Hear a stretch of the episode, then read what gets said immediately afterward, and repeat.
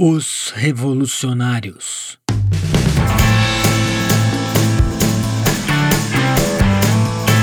Althusser e a subversão da ordem das nações.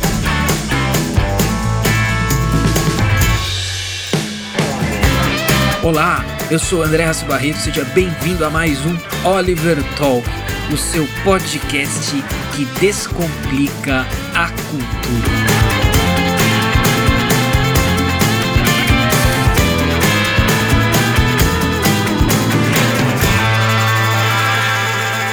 Frase de Althusser. Para se tornarem ideólogos da classe trabalhadora, como dizia Lenin, intelectuais orgânicos do proletariado, como dizia Gramsci, os intelectuais devem realizar uma revolução radical em suas ideias, uma reeducação longa, dolorosa e difícil, uma luta externa e interna sem fim. Antes de começar, não se esqueça de assinar o podcast Oliver Talk no Spotify, no iTunes, no SoundCloud e no Deezer, ou no seu aplicativo de podcast favorito da Google Play ou da Apple Store. Caso esteja ouvindo pelo YouTube, não se esqueça de se inscrever no canal e ativar o sininho para as notificações. Ainda não é membro do Oliver Club? Seja membro em olivertalk.com.br oliverclub e tenha acesso ao Teatro das Ideias, nossa escola de formação clássica baseada nos princípios, métodos e livros sugeridos pelo pedagogo americano Mortimer Adler. Aprenda conosco por apenas R$ 29,00 ao mês ou R$ 290 ao ano.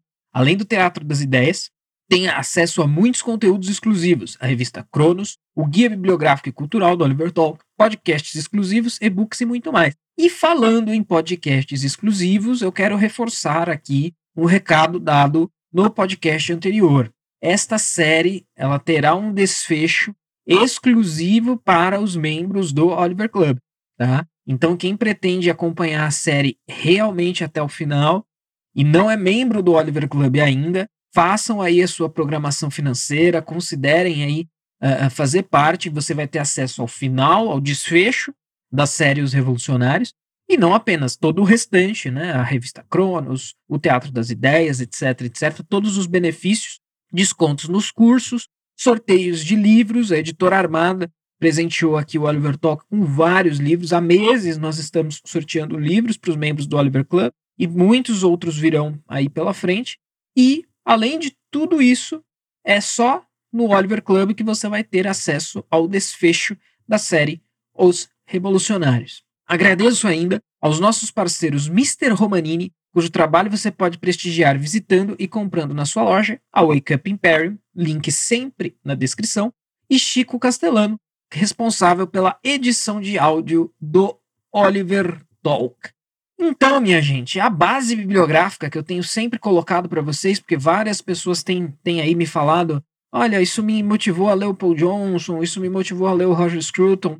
No episódio da semana passada sobre o Hobsbawm, a base foi o Tolos, Fraudes e Militantes, mas neste aqui nós voltamos ao Pensadores da Nova Esquerda. Antes, aquela clássica aí bibli, é, biografia do nosso autor aqui estudado. Então, alguns de, e, o, e o Althusser, esse nosso personagem de hoje, não subestimem, não saiam do podcast. Ah, não conheço esse Althusser, então ele não, esse tal de Louis Althusser, então ele não deve ser importante, não deve ser relevante, vou pular fora. Não faça isso, não faça isso. Vou mostrar, provar para vocês como o Althusser é importante e como a vida tem um episódio da vida do Althusser que é extremamente interessante para nós pensarmos aí aqui dentro da série Os Revolucionários. Então, uh, Louis Althusser nasceu em Bir Murad Raiz, na Argélia, em 16 de outubro de 1918 e morreu em Paris em 22 de outubro de 1990.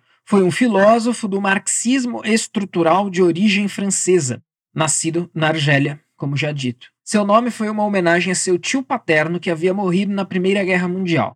Segundo o filósofo, sua mãe pretendia casar-se com esse tio, mas após a morte deste, e apenas em função disso, casou-se com o pai de Althusser. Ele também acreditava ser tratado como um substituto do tio falecido pela mãe, ao que ele, ao que ele atribui um grande dano psicológico. Após a morte de seu pai, Althusser, sua irmã e sua mãe se mudaram para Marseille, onde ele cresceu. Em 1937, se uniu ao movimento da Juventude Católica, Althusser era um aluno brilhante, sendo aceito no prestigiado École Normale Supérieure, em Paris. Né? Entretanto, ele não pôde frequentar a escola, pois estava convocado para a Segunda Guerra Mundial e ficou aprisionado na Alemanha. Althusser era um prisioneiro relativamente feliz, permanecendo no campo até o final da guerra, ao contrário dos demais soldados que fugiram para lutar, motivo pelo qual Althusser se puniu mais tarde. Após a guerra, finalmente Althusser pôde frequentar a, a École Normale Supérieure, né? entretanto, sua saúde mental e psicológica estava severamente abalada, tendo inclusive recebido a terapia de eletrochoques em 1947. Ou seja, Althusser é um cara oficialmente perturbado. Né? Alguns dos outros personagens aqui já analisados, ou que nós iremos analisar, a gente pode ter por, como palpite, como pressuposto que ele era perturbado, mas o Althusser, até onde eu me recordo, é o único oficialmente perturbado. E a partir de então, Althusser sofreu de enfermidades periódicas durante o resto de sua vida. A escola normal superior foi simpática à sua condição, permitindo que ele residisse em seu próprio quarto na enfermaria, onde ele viveu por décadas, a não ser em períodos de internação hospitalar. Marxista, filiou-se ao Partido Comunista Francês em 1948. No mesmo ano, tornou-se tornou professor da é, é, École, Normale Supérieure. Em 1946, a Althusser conheceu Hélène Hittman, uma revolucionária de origem judaico-lituana, oito anos mais velha. Ela foi sua companheira até 16 de novembro de 1980, quando foi estrangulada pelo próprio Althusser num surto psicótico guardem esse episódio, porque nós retornaremos a ele ao longo do podcast. Nós temos aqui um, um pensador revolucionário que não apenas todos os problemas que nós já discutimos nós iremos encontrar também no Althusser, mas esse ele era perturbado, oficialmente perturbado e oficialmente responsável por um homicídio, no caso o da sua própria esposa. As exatas circunstâncias do ocorrido não são conhecidas. Uns afirmam ter se tratado de um acidente, Outros dizem que foi um ato deliberado. Althusser afirmava não se lembrar claramente do fato, alegando que, enquanto massageava o pescoço da mulher, descobriu que a tinha matado. A justiça considerou-o inimputável no momento dos acontecimentos e, em conformidade com a legislação francesa, foi declarado incapaz e inocentado em 1981. Cinco anos mais tarde, Althusser refletiu sobre o fato, pretendendo reivindicar uma espécie de responsabilidade por seus atos quando do assassinato, o que gerou uma polêmica entre seus correligionários e detratores sobre tal responsabilidade ser filosófica ou real. Althusser não foi preso, mas foi internado no Hospital Psiquiátrico Saint, Saint Anne, onde permaneceu até 1983. Após esta data, ele se mudou para o norte de Paris, onde viveu de forma reclusa, vendo poucas pessoas e não mais trabalhando, a não ser em sua autobiografia. Louis Althusser morreu de ataque cardíaco em 22 de outubro de 1990, aos 72 anos. Então, minha gente, vamos a alguns comentários aí, já prosseguindo. É, não é paralela, comentários sobre o Althusser. É, primeiro, quero reforçar esse ponto. Nós não devemos subestimar. O Althusser, de fato, eu acho que o Althusser, talvez junto com o Lukács, esses dois sejam bastante desconhecidos. Né? As pessoas não são os mais famosos. Dos personagens que nós estamos analisando aqui, eu acho que com certeza eles estão entre os menos conhecidos, entre os menos famosos. Mas tanto o Lukács, como eu já mostrei lá no episódio sobre o Lukács, quanto hoje, agora, sobre o Louis Althusser, eu quero tentar mostrar para vocês que a gente não deve subestimar a importância deles porque, pelo seu devido a esse aparente desconhecimento geral, aparente ou concreto, né? Seja lá o que for. Eu sou um pouco sus... eu conheço o Althusser, eu ouvi falar do Althusser quando eu estava na graduação ainda, etc. Então, para mim, não, não, eu não tenho esse feeling dele como um desconhecido, mas eu tenho a impressão que ele é bem desconhecido. Tá, esse cara aí tá só enchendo linguiça no podcast, ele não é relevante, não. Eu vou, vou mostrar aqui a relevância e a influência, né, o alcance de algumas ideias e alguns conceitos do Althusser. Lembrando, gente, uma coisa que é, é, eu não me confesso que eu não me recordo se eu deixei claro no episódio piloto dessa série, uh, mas mesmo que eu tenha deixado claro lá, é um fato que vale a pena ser retomado. O objetivo dessa série é tratar de pensadores revolucionários e influentes. Esse é o objetivo da série. Dentro desse objetivo, variando de acordo com a referência bibliográfica, e por isso também que eu aponto qual é a referência bibliográfica sempre antes de começar o podcast. Então, o foco, é, por exemplo, quando a referência bibliográfica é o Paul Johnson, o Paul Johnson está muito focado em expor, digamos, os podres dos pensadores, né? os aspectos da vida pessoal, da vida íntima, da biografia do sujeito que entram em contradição com as suas teorias ou que mostram que era um ser humano ali desprezível, né? um ser humano horrível. Esse é um aspecto, esse, esse é um daqueles fios condutores. Né? Quando eu, eu, eu bolei essa série, eu tinha alguns fios condutores em mente, fazendo a série, outros fios condutores surgiram, né, apareceram, e um deles era esse, né? Quando a leitura fosse base... quando o podcast fosse baseado na leitura do ensaio sobre o pensador do Paul Johnson, tem esse foco nos podres. Agora, é evidente que nem todos têm esses podres, embora todos tenham, no mínimo, todos tenham sido relativizadores do, uh, dos crimes do comunismo, o que já dá para a gente considerar como um, um, baita podre biográfico, digamos, né? Mas nem todos fizeram é, peripécias malignas nas suas vidas ou se fizeram, esconderam muito bem. Né? Por exemplo, o Hobsbawm, por exemplo, o Lukács. É, é, agora, o Althusser especificamente, esse é um caso que não está no, no, no, Paul Johnson, mas é inevitável porque ele tem um podraço aí, talvez o maior podre de todos, que é ter é, estrangulado a própria mulher, né? Então, esse, é, esse é um dos objetivos também, mas secundário do, do, do podcast. O objetivo primordial é tratar de pensadores revolucionários, expor um pouquinho do seu pensamento, expor um pouquinho da refutação a esse pensamento, mas sem esgotar essas possibilidades, né? Então, isso, isso é um ponto importante de se lembrar também. Não é para você sair aqui do podcast e falar, ó, entendi tudo, 100% da obra do Althusser, e entendi 100% das possíveis refutações. Não é esse o propósito.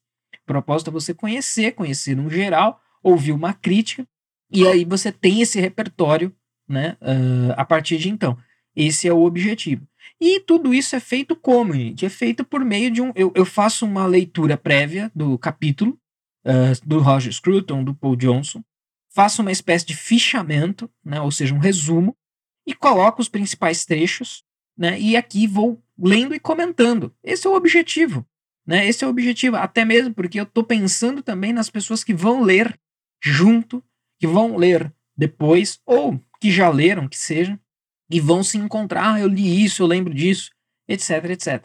Claro que tudo isso turbinado, vitaminado por comentários à parte, né? Às vezes eles são em maior número, às vezes eles são em menor número, mas eles, esses comentários à parte eles sempre existem, tá? Esse foi o objetivo sempre, desde o princípio, e continuará sendo até o encerramento da série.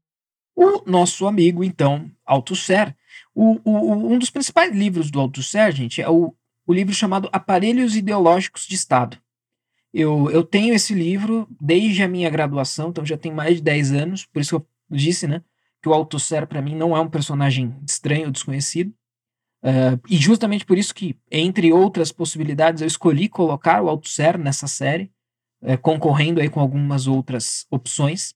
E nesse livro, uh, resumidamente, ele diz que tudo faz parte de uma grande conspiração burguesa para a manutenção do poder. Então, o que, que acontece? Dentro do Estado burguês, existem os aparelhos ideológicos desse Estado.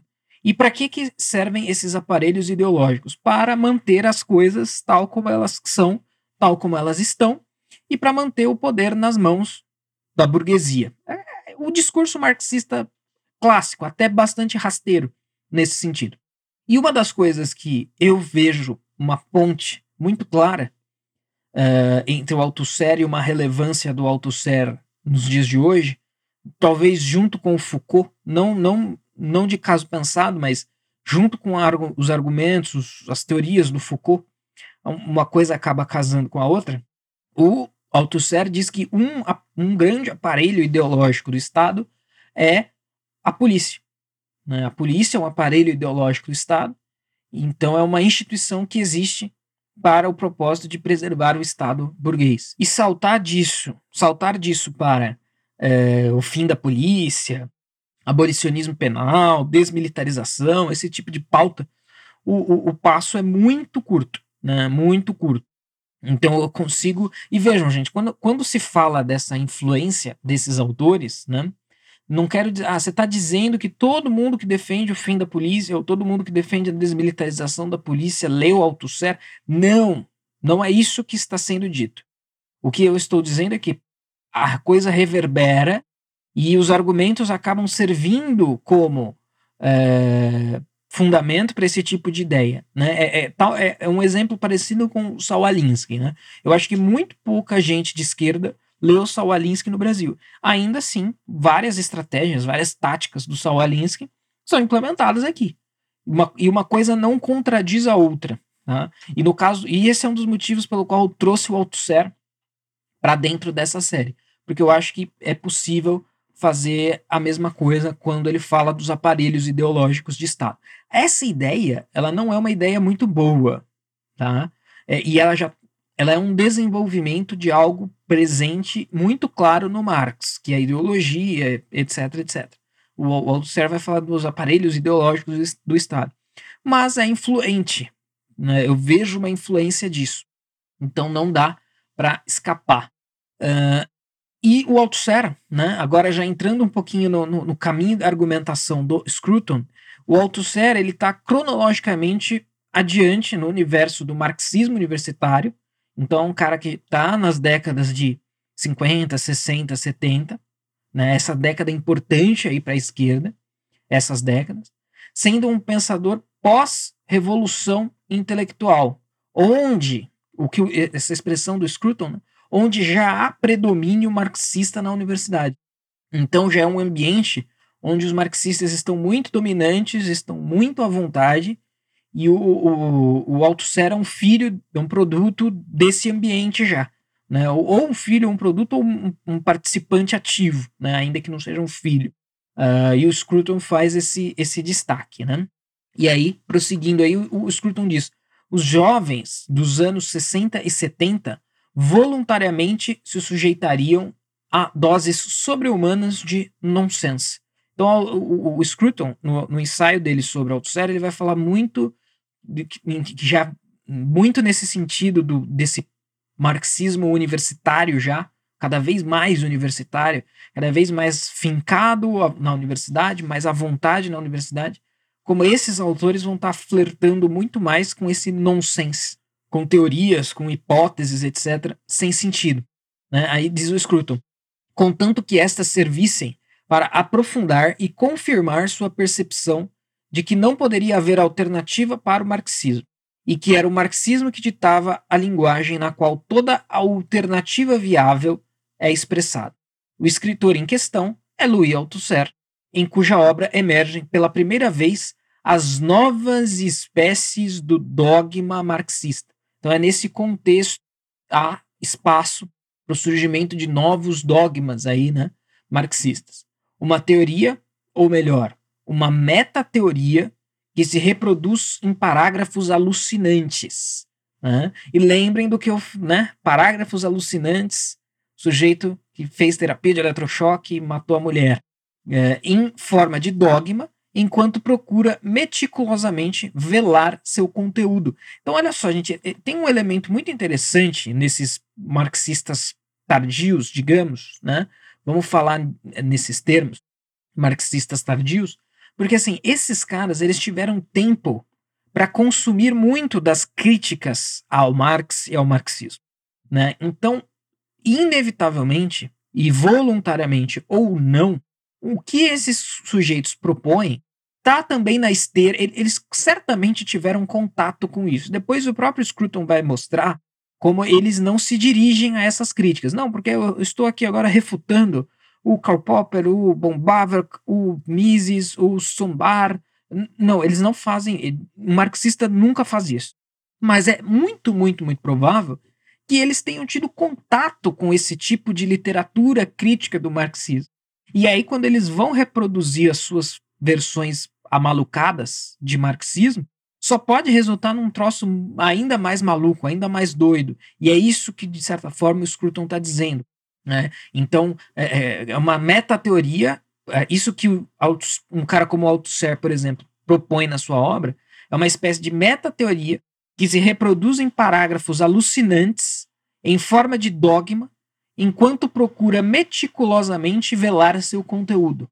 Um tal metadogma, como poderia chamá-lo pretende uma tal sofisticação metodológica que o coloque fora do alcance de qualquer crítica de pontos de vista que não o seu próprio. Então a gente tem um pouco do que aí? Um pouco daquilo que eu falei, que esses, esses novos marxistas, eles conseguem estar muito alheios a qualquer crítica, e eu sempre falo isso, isso é um fato que parece que escapa do pessoal de direita. Por que, que a esquerda e por que, que os marxistas são assim? Porque eles podem. Eles po quando você está numa posição de domínio, o que, que você faz? Você relaxa. Para que, que eu vou refutar o Bombaver, o Mises, o Karl Popper, o Sombart, o Feber, todos esses caras que criticaram o marxismo ali muito meticulosamente. Para que, que eu vou fazer isso se eu já estou aqui, se eu já estou dominando, se a minha voz é a única voz que existe? Para que, que eu vou fazer isso? Então eu não faço. Né? Mas é claro que, pelo menos os principais pensadores marxistas, estavam cientes desse tipo de crítica. Ainda que não lidassem com esse tipo de crítica, certamente estavam cientes desse tipo de crítica. E as, os seus produtos acabam sendo influenciados de alguma maneira por isso.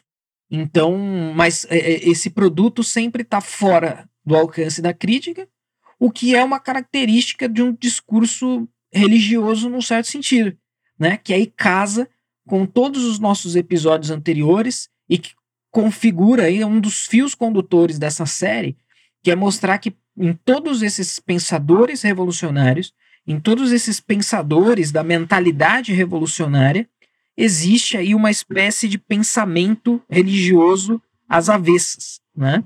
Eu tenho tentado mostrar isso ao longo dos episódios e acredito que tenho conseguido, e aqui no caso do Althusser não é diferente. Prossegue o Scruton. Ao examinar os escritos de Althusser, exploraremos uma, da, uma das mais importantes expressões da teologia revolucionária e um modelo da nova linguagem revolucionária, sobre os quais nenhum questionamento pode ser colocado e nenhuma resposta oferecida, exceto em termos que são pouco inteligíveis a aqueles que renunciaram sua capacidade de pensar fora deles. Ou seja, é mais um reforço do que estava sendo dito é um pensamento muito fechado dentro da sua caixinha, que já a priori, né, que previamente já excluiu toda a possibilidade de crítica, todo o mérito de qualquer crítica, então fica muito fácil. E o que você produz, inevitavelmente, a partir disso são dogmas, né? São coisas aí inquestionáveis, supostamente inquestionáveis, tal como dogmas religiosos, só que a gente não está, teoricamente, supostamente, a gente está falando de uma teoria filosófica, sociológica, histórica, econômica, sei lá o que, que é o marxismo, e não de uma religião. Mas aí essa é a outra discussão da religião política, da mentalidade revolucionária, do gnosticismo, etc., que já fez parte aí dos episódios anteriores aqui da série.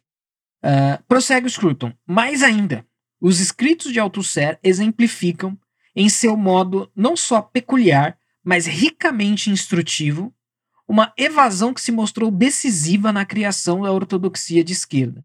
Eles nem se vinculam com críticas do marxismo feitas por aqueles que estão fora do campo marxista, nem reconhecem a existência dela. Tampouco eles reconhecem qualquer tradição real de pensamento social e político que não comece, em seus primórdios, com Hegel, ou que não traga desde sua concepção a estampa do dogma marxista em vista do que pretende. Quase toda objeção séria à teoria e à prática do marxismo de Althusser permanece calada. E aí, gente, isso, isso é um negócio também muito importante para o Brasil, né? Porque o Brasil é um pouco. O ambiente cultural, intelectual brasileiro é muito desse jeito.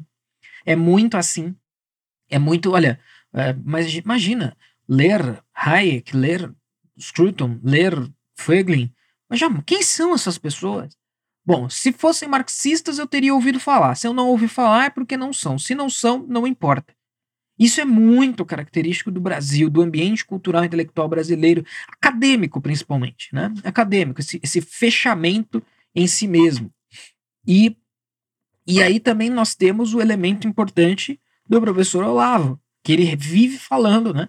Que na década de 90, ele sozinho e a cotoveladas abriu um pouco esse caminho, né? Olha, falou, olha, existe vida inteligente fora do marxismo. Você não precisa pagar pedágio para pensadores marxistas para poder pensar ciências humanas, para poder pensar sociologia, filosofia, é, história, enfim, o que quer que seja. Então, acho que, mais uma vez, eu acho que não é porque as pessoas leram Althusser que elas ficaram assim, da mesma forma que nem todo mundo leu Gramsci, mas ainda assim esses caras acabaram tendo uma influência muito considerável no ambiente acadêmico brasileiro. O Althusser como um francês, né?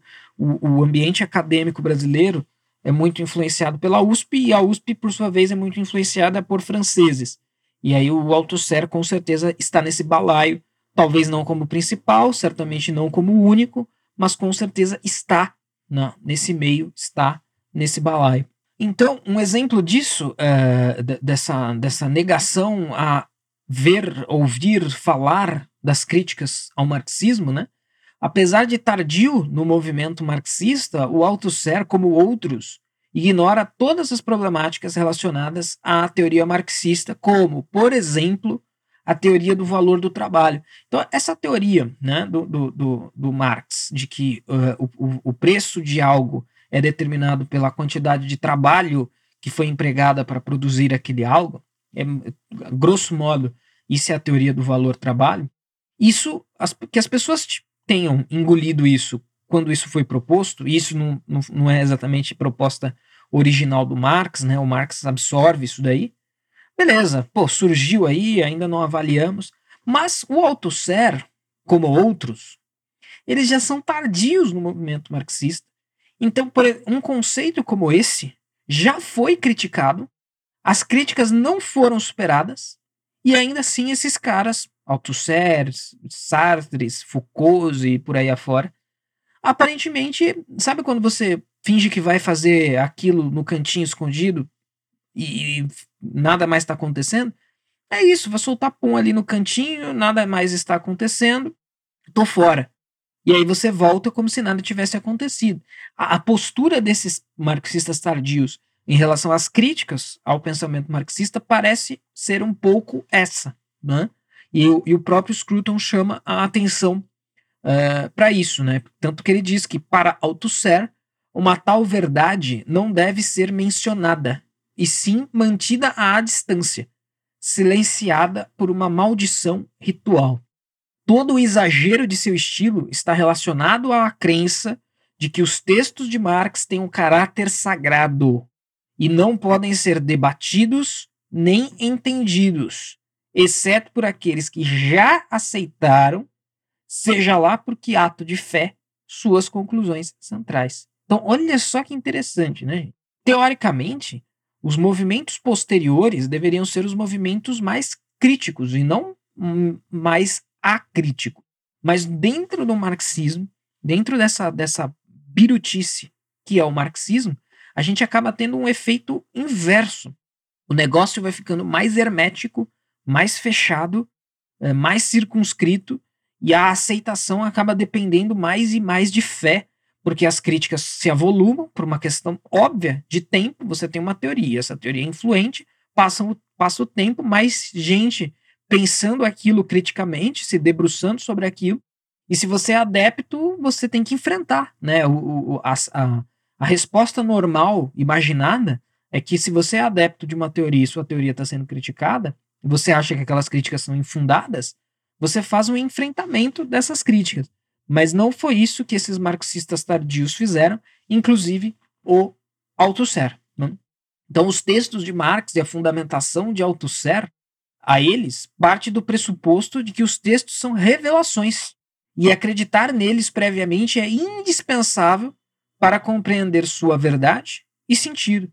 Então, ou seja, a gente está realmente diante aí de um movimento é, é, praticamente religioso, né? o que é sempre assustador. E aí reforça o Scruton. A peculiaridade estilística de Althusser é indicada nessas últimas duas palavras. Para Althusser, o dogma é revelado por ser velado. É o ato de velar dentro de, de estruturas intelectuais de opacidade impenetrável que garante a verdade de toda revelação. Os axiomas da teoria marxista aparecem na prosa de Althusser como lampejos que cegam numa total escuridão, em meio a nuvens cinzentas. Esta visível escuridão é como um negativo fotográfico, e Althusser afirma que há um processo que o reverterá, levando luz à escuridão e sentido àquilo que não tem sentido. Né? Então, o, o que acontece é, é que essa, essa, esse é o movimento que o Althusser, um cara como o Althusser, um pensador marxista como o Althusser, impõe sobre o próprio marxismo. Para você continuar fazendo parte desse clube de aceitadores dessa teoria, a sua postura tem que ser mais ou menos essa. Então, ou você aceita, ou você compactua de que, das premissas, e aí sim você entende, aí sim tudo faz sentido. É uma espécie de petição de princípio, né, de raciocínio circular. Sim, para concordar com as premissas, elas não estar certas, mas para você, para elas estarem certas, você precisa concordar com elas primeiro. É meio que nesse raciocínio que está preso aí uma mente claramente perturbada, como a de Althusser. E o que acaba existindo também, é, é, por consequência, uh, em Althusser, é que nele, né, tal como em Gramsci, em Gramsci, existe uma revelação, uma admissão de que a ideia que as relações econômicas determinam o curso da história não está correta. Então, no Althusser, a gente tem um marxismo sacralizado, sim, né? a gente tem um marxismo sacralizado, mas, por incrível que pareça, distante de Marx. Talvez justamente como consequência involuntária do fato das críticas ao marxismo serem arrebatadoras. Então, do mesmo jeito que quando o Gramsci, quem ouviu o episódio sobre Gramsci, sabe do que está sendo falado. A teoria da hegemonia do Gramsci está falando: olha, você precisa ter hegemonia cultural antes de qualquer coisa. Que é diferente da, da hipótese da revolução do proletariado, que você vai lá e toma o poder, a força e os meios de produção. É isso que vem primeiro. Não, o Gramsci vai falar: não, o que vem primeiro é a hegemonia das ideias. No Althusser, a gente tem um movimento parecido, porque o Althusser vai acabar, isso eu vou ilustrar melhor aqui ao longo dos próximos minutos, mas existe uma admissão de que não o determinismo econômico, sociológico aí entre aspas, que parece existir, uh, que existe no Marx, na verdade não existe. Não, não é a economia, é sociologia que determina o curso da história, o curso das coisas. Isso, isso é um distanciamento né, do Marx. Então a gente tem esse movimento também no é, Althusser. E aí diz o, diz o Scruton o seguinte: duas emendas capengas à hipótese original de Marx provaram-se úteis em reconciliá-la com os recalcitrantes fatos da história humana. A primeira é a sugestão feita por Engels que o fator econômico não determina o desenvolvimento social, como claramente se emerge aí dos escritos de Marx, marxistas mas somente determina em última instância, entre aspas aí, né? Então não tem uma determinação total, mas tem uma determinação, teria uma determinação ali da, da do econômico determinando o desenvolvimento social em última instância, no limite, né? E a segunda, diz o Scruton, é a teoria aludida por Marx e proposta formalmente por Trotsky como a lei do desenvolvimento desigual. A primeira, diz o Scruton, é equivalente à admissão de que a história não é movida pela mudança econômica, ou seja, uma contradição com um dos aspectos aí centrais né, da teoria marxista. Sendo a frase em última instância, nada mais que uma desculpa para uma teoria que não ofereceu nada disso. Então, é uma, é uma espécie de, de modificação ad hoc, né? O é, que, que é modificação ad hoc, para quem não sabe? é quando a sua teoria, tá, qualquer teoria, está indo para o saco, está indo para o brejo, está né, tá sendo refutado. Não, mas veja bem, não é bem isso. Tem esse ponto aqui para tornar a teoria intocável. É aquela historinha, num outro contexto, né, do Carl Sagan fala do dragão na garagem. Então você tem um dragão na garagem. Ah, legal, deixa eu ver. Não, mas ele é invisível. Isso é a modificação ad hoc. Você não vai poder ver porque é invisível. Ah, ele é invisível? Beleza, eu vou colocar aqui um óculos térmico para enxergar, então, onde ele está por meio da temperatura do corpo. Ah, não, mas ele é atérmico. Então, esse, em última instância, é, é meio que uma modificação ad hoc, é um meio termo aí para salvar a, a teoria. Uh, e, e, e, o Scruton fala: olha, desculpa, amigo, isso daí você está jogando, na verdade, você está jogando a teoria fora. E a segunda, né, do, do, da lei do desenvolvimento desigual, a segunda, de algum modo, admite a não conformidade de processos históricos ao padrão marxista. E argumenta que isto é assim porque muitas transições na estrutura econômica podem ocorrer simultaneamente. Isso é muito mais do que um gesto ptolomaico uma inovação dos epiciclos econômicos que podem, quando descobertos, servir para proteger a hipótese fundamental da evidência que presentemente parece refutá-la. Né? Então, esse negócio aqui, esse, esse último trecho do Scruton, ele fala desse gesto ptolomaico dos epiciclos econômicos, é, é, a, é a, modificação ad hoc que eu acabei de falar. Né? O Ptolomeu, para salvar o modelo geocêntrico, ele dizia: não, mas essa, essa aparente contradição visível aí no movimento é porque, na verdade, existe um epiciclo, né? É um movimento dentro do movimento e, e enfim, para tentar salvar a teoria. Então é basicamente isso que ele está dizendo. E aí ele prossegue. Em tais passagens de comparativa lucidez, né, então algumas passagens da, da obra do Althusser, ele traz seu real significado. Ao mesmo tempo, ele revela que a sua meta-teoria de um marxista tardio né, não estabelece precisamente nada e que, na realidade, não é uma teoria de maneira nenhuma, mas um baú de encantamentos. Se a contradição principal fracassa em trazer a revolução, mas simplesmente leva a revolução à ordem do dia, então o que realmente acontece é o desfecho da decisão humana, ou seja, a gente tem a refutação da teoria marxista. Se a contradição principal da história, das relações humanas, do capital, não acaba não trazendo a revolução, como Marx disse que traria, mas só vai trazer dependendo do contexto, do local, do dia, da hora, etc. Então, o que está sendo decidido aí, ou melhor, isso está sendo decidido pelas pessoas e não pela economia e não pela sociologia, e não pela história, não pela relação material, sei lá o que, em termos marxistas que se queira colocar. Ou seja, a teoria do Marx estava errada. É uma outra forma de dizer isso. Né? A história pode seguir em qualquer direção, dependendo dos objetivos, das forças e dos métodos dos protagonistas. Ótimo. Alguém dizer isso, perfeito, está correto. Agora, isso é incompatível com o marxismo. Então, se você é um marxista e está dizendo isso, é porque você está se distanciando aí demais do marxismo. Mas por que será? Porque você não é marxista? Não é o caso. Porque você está admitindo que o marxismo está errado? Não é o caso. Porque você está concordando com as críticas feitas por não marxistas ao marxismo? Não é o caso. Pelo menos não explicitamente. Explicitamente não é isso que está sendo feito. Mas implicitamente alguém poderia até dizer que sim. Né? Então alguém como Althusser, como Gramsci, eles não estão verbalizando isso. Olha, eu estou aqui tentando superar o marxismo porque a crítica que foi pontuada é incontornável.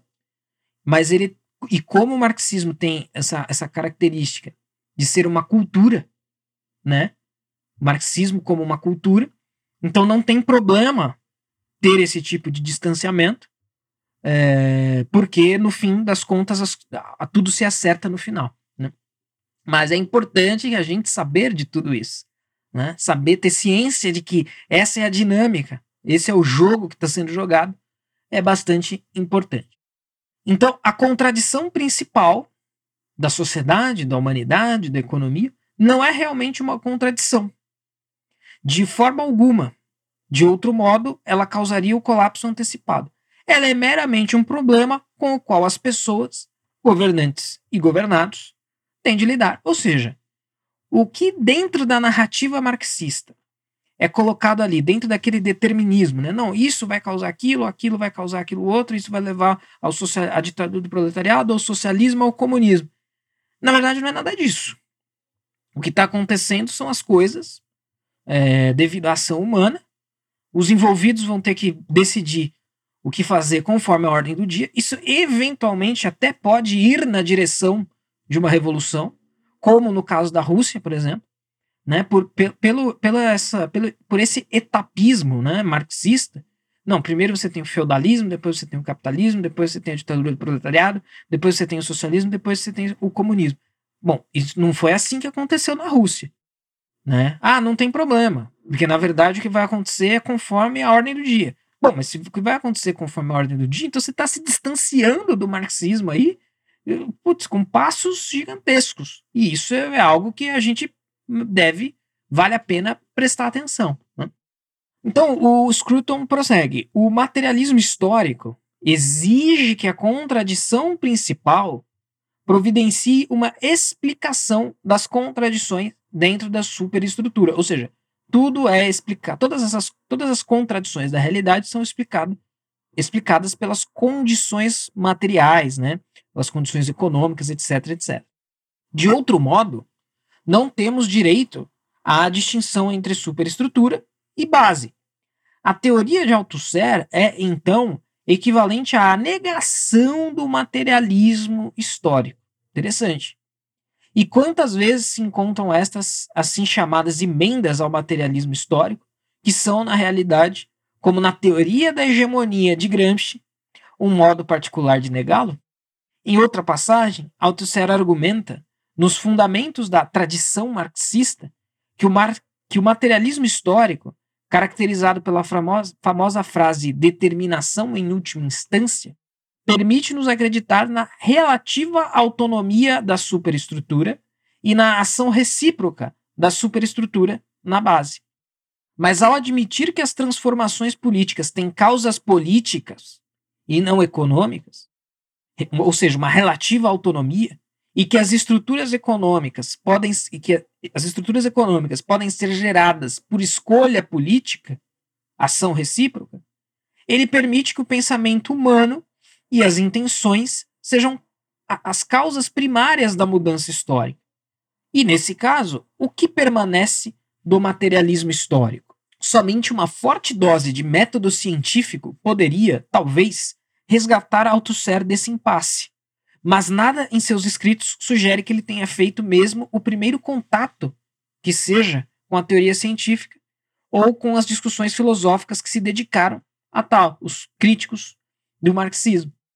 É bem conhecida essa dificuldade para os dogmáticos dialéticos que, tomada seriamente, parece negar a eficácia do trabalho intelectual ao dispensá-lo como um mero epifenômeno, um ramo nebuloso dos processos sobre os quais ele não reivindica influência ou controle. É de suma importância, portanto, devolver o trabalho intelectual ao seu lugar entre as condições materiais de existência, tornando-o, assim, uma genuína força motora da história e distinguindo da mera ideologia do inimigo burguês. Ou seja, o que está sendo dito aqui? Dentro desse quadro, como fica o trabalho intelectual? Né? Porque o trabalho intelectual dentro da, do, do esquema burguês, ele nada mais é do que um reforço ideológico.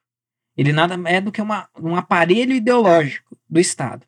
E aí, mas como que você pensa o trabalho intelectual fora disso? Porque o que, que todos esses pensadores marxistas, o próprio Marx, os revolucionários, enfim, o que, que eles estão fazendo se não um trabalho intelectual? Eles estão escorregando pela própria regra ou eles estão num critério diferente?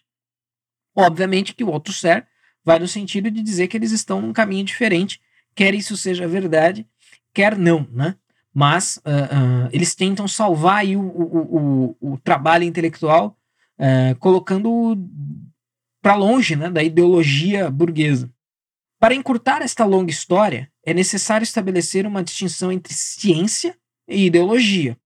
Para o dogmático dialético, a primeira descreve o pensamento dele e a segunda o do outro. Então, é, na verdade, resolver isso é simples dentro do esquema marxista. Tudo que for marxismo é ciência e tudo que não for é ideologia. Pronto, resolvido o problema. Se concorda comigo é ciência, se discorda a ideologia burguesa, está servindo aos aparelhos ideológicos do Estado burguês. Né? A segunda, necessariamente, então a primeira, uh, a primeira é necessariamente marxista, a ciência, pois só o marxismo penetra o véu da ideologia. A segunda, necessariamente, não é. A primeira pertence às condições materiais de produção e pode ser chamada de prática teórica.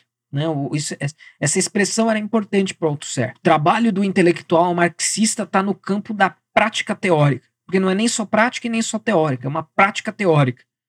E isso é científico, isso não é ideológico, isso é marxista, né? e por aí afora.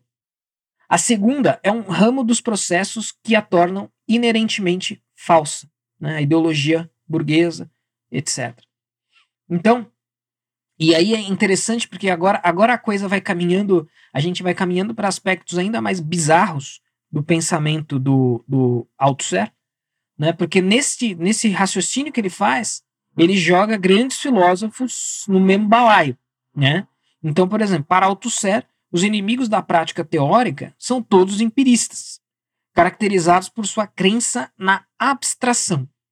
Como consequência disso, inimigos da prática teórica. Ou são só práticos, ou são só teóricos. O verdadeiro intelectual da dialética marxista, etc., não ideólogo, científico, da prática teórica, eles estão distantes disso.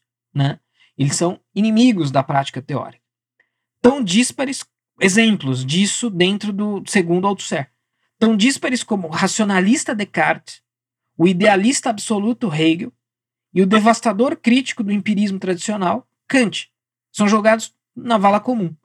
Não são todos, de alguma maneira, estão jogando água no moinho do sistema burguês de coisas e podem ser jogados nesse mesmo balaio sem maiores vergonhas e problemas todas as diferenças entre suas filosofias, né, porque são profundamente diferentes, né, Descartes, Hegel, Kant, todas são condenadas como representativas do empirismo, seja transcendente, como em Descartes, transcendental, como em Kant e Husserl, ou objetivo idealista, em Hegel. Então é tudo empirismo, é tudo só prática, e só prática não resolve, precisa ser prática teórica. Um filósofo poderia ficar tão chocado com tal demonstração de ignorância a ponto de esquecer o propósito de Althusser, dispensar sem discussão todos os pontos de vista outros que não a prática teórica, cujo critério de validade é ela mesma. Tá? Então, essa prática teórica nada mais é o que em outros marxistas chamavam de praxis, né? Essa prática teórica aí é o que nessa verborreia marxista outros chamarão de praxis. E ela, é ela valida a ela mesma, né? ela valida a si própria, o que claramente é algo que não tem uma dica de científico aí, né? E, e mas essa, essa, essa linha de raciocínio, digamos, do Althusser, leva a, um, é, a um, cometer esses crimes filosóficos, né? Jogar Descartes, Hegel e, e Kant no mesmo balaio, é tudo a mesma coisa, é, todos estão fora da prática teórica. Isso me lembra um livro do um livrinho da editora brasiliense que eu escrevi uma resenha chamado O que é ideologia da Marilena Chauí, onde ela fala lá que a filosofia aristotélica e a filosofia cartesiana elas realmente são ideologia burguesa. Né? Lembra que eu falei ao longo aqui do podcast da influência do Althusser? Embora seja muito provável que a Marilena Chauí tenha lido Althusser, né? porque a Marilena Chauí esteve estudou na França, né? E, e é uma leitora então ela deve ter lido Althusser. Mas essa ideia de que tudo que não é marxismo é ideologia é uma ideia que não é criação do Althusser, mas que é muito importante para ele. Ele sedimentou essa, essa ideia de que tudo que não for marxismo é ideologia e, portanto, não é bom. É, e uma pessoa que reforça isso num outro contexto, num livrinho daquela série Primeiros Passos da Brasiliense, no volume sobre ideologia, escrito sobre, pela Marilyn Chauí, ela fala mais ou menos a mesma coisa. Ela fala, olha, não, Descartes, é, o Descartes está só fundamentando a sociedade industrial que está surgindo, e a filosofia dele é um fundamento para isso, portanto, ela é ideologia. E o que o Aristóteles fazia na Grécia Antiga, sendo a favor da escravidão e fundamentando isso filosoficamente também. Então não tem nada de verdade nessas filosofias, porque elas não são marxistas, então elas são ideologias como elas estão inseridas num contexto não comunista, sei lá, não socialista, então elas são ideologias pró-burguesa, pró-burguesia, burguesas e não passam de é, não passam de, de subserviência a, ao Estado burguês, né? Aparelhos ideológicos do Estado, como diz o Althusser. E aí, né, como eu disse, o grau de loucura está aumentando e ele vai, vai aumentar mais um pouquinho. Vai aumentar mais dois, dois graus ainda. Quando o Scruton nos lembra que o mundo dos homens está fundamentalmente oposto ao Althusser. Toda instituição tem seu papel na conspiração objetiva que oprime, na conspiração objetiva que oprime. Né? Então, dentro do raciocínio do Althusser é assim. A igreja, a família, a escola, os sindicatos, a cultura, a imprensa, o judiciário, todos pertencem ao aparato ideológico do Estado, cujo propósito é a reprodução do poder repressivo. Vejam, até os sindicatos. E faz sentido, porque o sindicato é o cara que é, é, é, é a organização que vai fazer o quê? Que vai lá e falar: olha, não, eu quero 10% de aumento. Ah, não, 10%. Não, não, é a greve. 8. Ah, beleza. Pronto, acabou os caras vão ficar quietos por mais um ano. Não tem revolução. Pelo menos essa linha é possível. Né? Então, dentro da teoria amalucada de um cara como Althusser, até um sindicato uh, é um aparelho ideológico de Estado. Né? Então, por todo lado, sobre nós estão as marcas da ideologia dominante ou da violência do Estado. Por isso que eu acho que o Althusser é um cara que vai dialogar e casar bem com o Foucault, né? Mas aí vocês têm que aguardar o episódio sobre Foucault, que é o próximo, aliás. E, então, é, tudo está marcado pela ideologia dominante, pela violência de Estado, pela, opress pela opressão de classe. Indivíduos são controlados e sujeitados, ou pelo método direto do fascismo, ou pelo indireto da democracia parlamentar, ou melhor, democracia. Althusser é uma voz solitária perseguida em um mundo onde os aparatos de comunicação despejam sobre todo cidadão doses diárias de nacionalismo, chauvinismo, liberalismo, moralismo, etc. E assim por diante. Então, olha só, e eu acho que o, o Scruton certamente não está brin brincando quando ele usa esse jogo de palavras, né? Ele fala: Althusser é uma voz solitária perseguida. Quem tem síndrome de perseguição é esquizofrênico. Né? Esquizofrênico que costuma achar que está sendo perseguido o tempo todo, tá todo mundo perseguindo ele, etc, etc, etc. Doente mental, como é o caso do nosso ilustre, ilustríssimo aqui, Althusser, né, que foi para a guerra, ficou abalado, fez terapia de eletrochoque e depois acabou matando a própria mulher. E aí a esse fato, no último trecho aqui que eu vou ler e comentar do Scruton sobre o Althusser, Uh, o Scruton vai falar desse, desse episódio, né? Então a gente casa aqui o início com o fim do episódio do homicídio praticado pelo Althusser. Antes de falar isso, e antes que vocês vão embora, eu quero lembrar a todos que, ao término dessa série, então vamos lá, vamos lembrar. A série vai terminar só para quem estiver dentro do Oliver Club. Então, se você não está lá ainda, esteja se faz um planejamentinho aí financeiro, não é caro, gente, é 290 por ano ou 29 por mês. Faz um planejamento, entra lá, você só vai ver o desfecho dessa série lá. E quando esta série acabar, a gente vai ter uma outra coisa que vai ser aulão, pelo menos dois aulões sobre como debater com esquerdistas. Então vai ter um, o conteúdo vai ser diverso, vai ser um pouco de psicologia do debate, um pouco de lógica informal, mas vai ter esses eh, terão esses aulões logo depois aqui na esteira dessa série sobre os revolucionários. Então, fiquem atentos. E quem é membro do Oliver Club tem acesso facilitado aos cursos, aos aulões. Então, você tem vários motivos para entrar no Oliver Club. Ter acesso aos aulões, ter acesso aos cursos com desconto, né, esses com desconto, ter acesso ao desfecho da série Revolucionários, tudo isso vocês vão ter lá dentro do Oliver Club.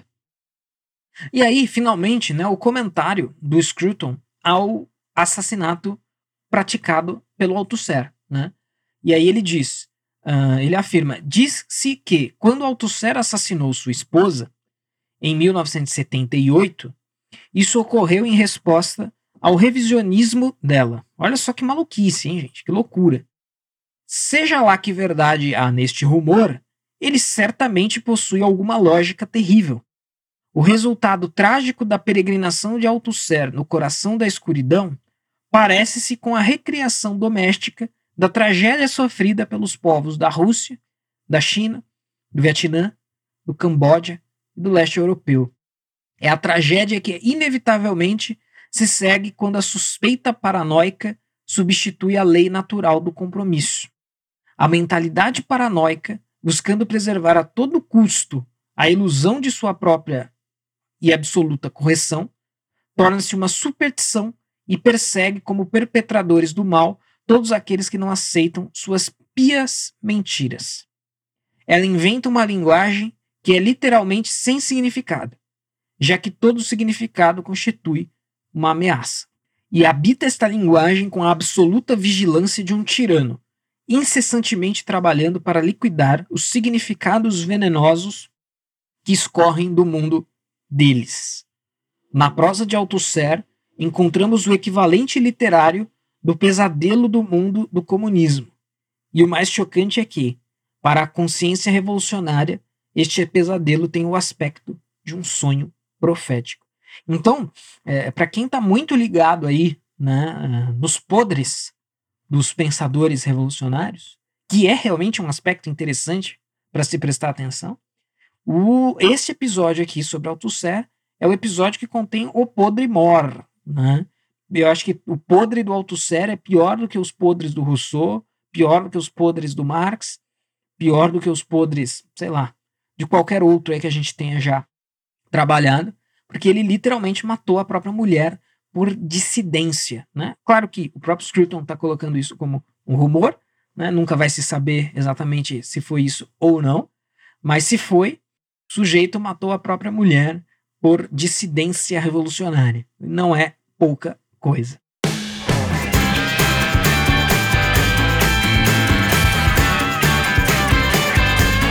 Agradeço a todos que me acompanharam até aqui. Voltaremos na semana que vem com um episódio sobre o famigerado Michel Foucault. Até lá, forte abraço e assinem o Oliver Club.